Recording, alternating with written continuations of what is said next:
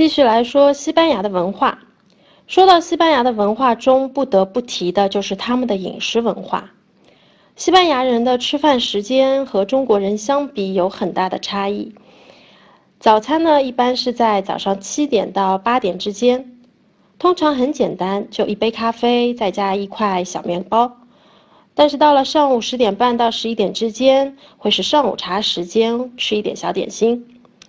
午餐时间比较晚，一般在下午一点到三点半之间。下午六点左右呢，再吃一点晚点心。到了晚上八点半到十一点的时候，才会开始晚餐。所以一天下来，其实西班牙人总共是要吃五顿餐。甚至有些人到了吃好晚饭之后，还会再去酒吧喝个小酒啊，吃点小吃啊。所以，一般旅行社跟团游的行程，为了照顾游客的正常作息，会把午餐时间提早到下午一点之前，晚餐时间提早到下午七点之前，晚上七点之前。但是，如果你是自由行的话，那就要配合着西班人、西班牙人餐馆的营业时间去用餐了。去早了，他们可不一定开门的。下面我给大家介绍一下，到了西班牙你不得不品尝的美食三宝。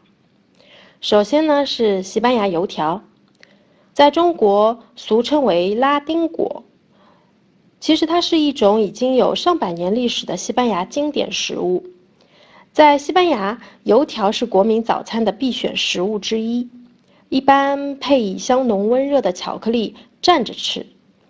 不过，在世界的其他地区，西班牙油条已经被各地的饮食习惯成功改造成各具地方特色的美食。现在的油条不再只是西班牙的油条，里面里面可以塞满各种甜甜的奶油酱，也可以配上风格迥异的辣椒酱，非常的接地气。伊比利亚火腿，这是西西班牙的一种生火腿，嗯，可谓是西班牙饮食文化的国粹。通常为黑猪肉，西班牙语生火腿叫哈梦。火腿的制作主要靠腌制而成的，但是切火腿确实需要一定的功夫。西班牙有专门切火腿的火腿师，不仅需要一定的天分，而且还得经过四五年的专业训练才行。西班牙海鲜饭。西班海西班牙的海鲜饭，顾名思义，好像就是放点米呀，放点海鲜啊，这样烧一烧。想必大家都想吃到正宗的西班牙海鲜饭。那么正宗的海鲜饭到底是怎么样的呢？其实海鲜饭它起源于瓦伦西亚地区，那个时候并不是说这个饭里面一定放海鲜，反而它是有各种的配料。比如说鸡肉啊、兔肉啊，嗯，其实最传统的那一种倒是叫兔肉海鲜饭，那是西班牙最主流的海鲜饭。海鲜饭的米饭色泽是藏红花染出的金黄色，饭间有红甜椒和白洋葱，米饭上面铺着是鹿肉或者是海鲜。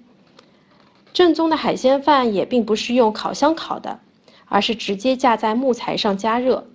做出来的米饭应该是干干焦焦的，底下最好有一层锅巴。米饭呢，确实是硬硬的，但是已经熟了，很有嚼劲。所以有许多国人不太习惯，他们有时候还笑称这个叫西班牙夹生饭，并不是西班牙海鲜饭了。所以呢，每个人对美食的感受不同。那么你既然去到了西班牙，建议你还是自己去尝一尝那个味道吧。再说一下西班牙的其他美食，大家可能看到或者听到比较多的有一个叫 dabas，它的直译意思其实是分量少正好。缘起呢是据说有旅客无暇正式用餐，那么他们就就地在餐厅门口或者是马车边上解决一顿饭，通常是一碟菜配块面包。到了现在，dabas 是各种西班牙小吃的统称，它也是西班牙饮食的国粹之一。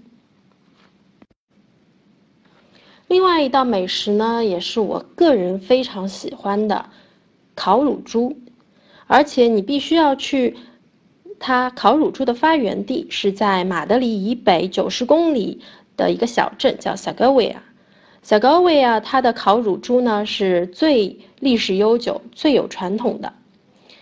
嗯，到了萨戈维亚用餐的时候呢，一般你都会接受一个传统的欢迎仪式，也就是。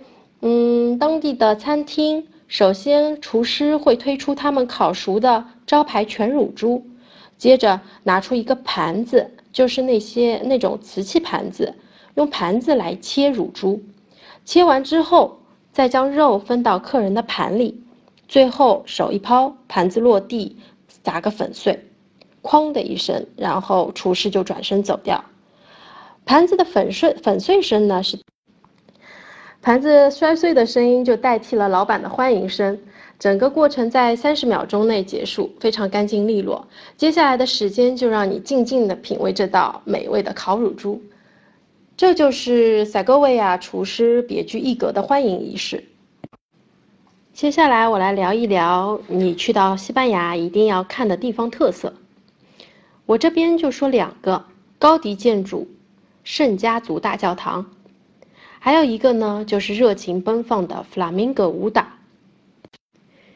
先来说一下圣家族大教堂，这是西班牙最杰出的建筑家安东尼奥·高迪的作品。高迪是从1883年开始主持圣家族大教堂的建造工作，直至1926年去世。在他生前的最后十二年，谢绝了其他一切工程，专心致力于这一座建。这一座教堂的建造，圣家族大教堂建造了一百二十多年，到现在至今仍未完工。这是世界上唯一一座尚未完工就被列入世界文化遗产名录的建筑。据称，圣家族大教堂的主建筑预计在二零二六年竣工，整体内部装修完工估计将会在二零三零到二零三二年之间。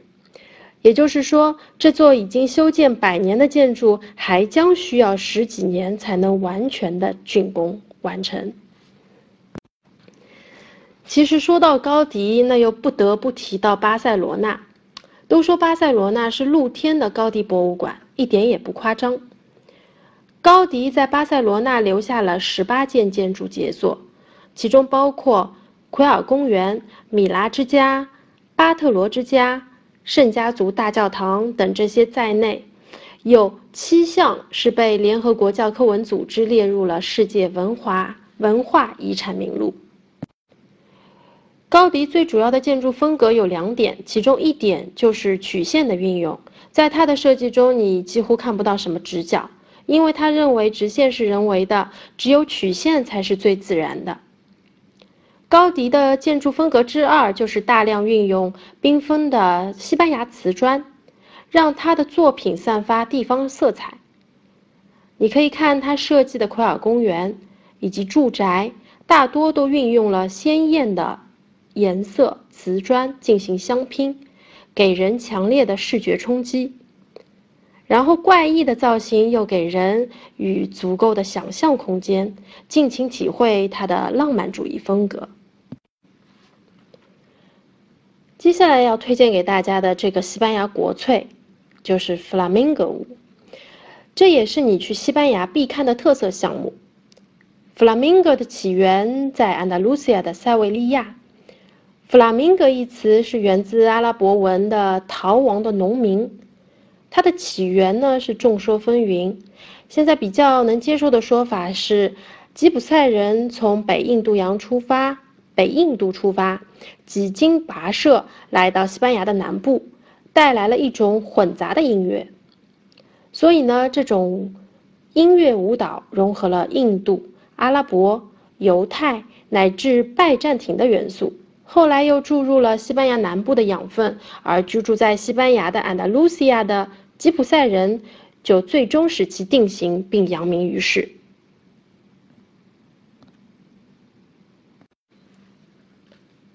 你去到西班牙呢，如果是想要看那种比较原汁原味的弗拉明戈舞，建议还是选择安达卢西亚，也就是西班牙南部。那那边呢有一些小型的洞穴，他在洞穴里面表演弗拉明戈的时候呢，场地非常小，但是确实是非常感受力非常的好。这里我再顺便可以介绍一些其他的著名节日活动。比如说瓦伦西亚的法雅节，它的举办时间呢是在每年的三月十五到三月十九号之间。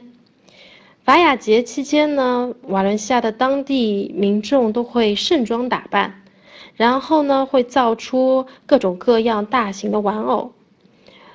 最主要的是到了法雅节的那天晚上，大家会在广场上把所有的玩偶一起焚烧。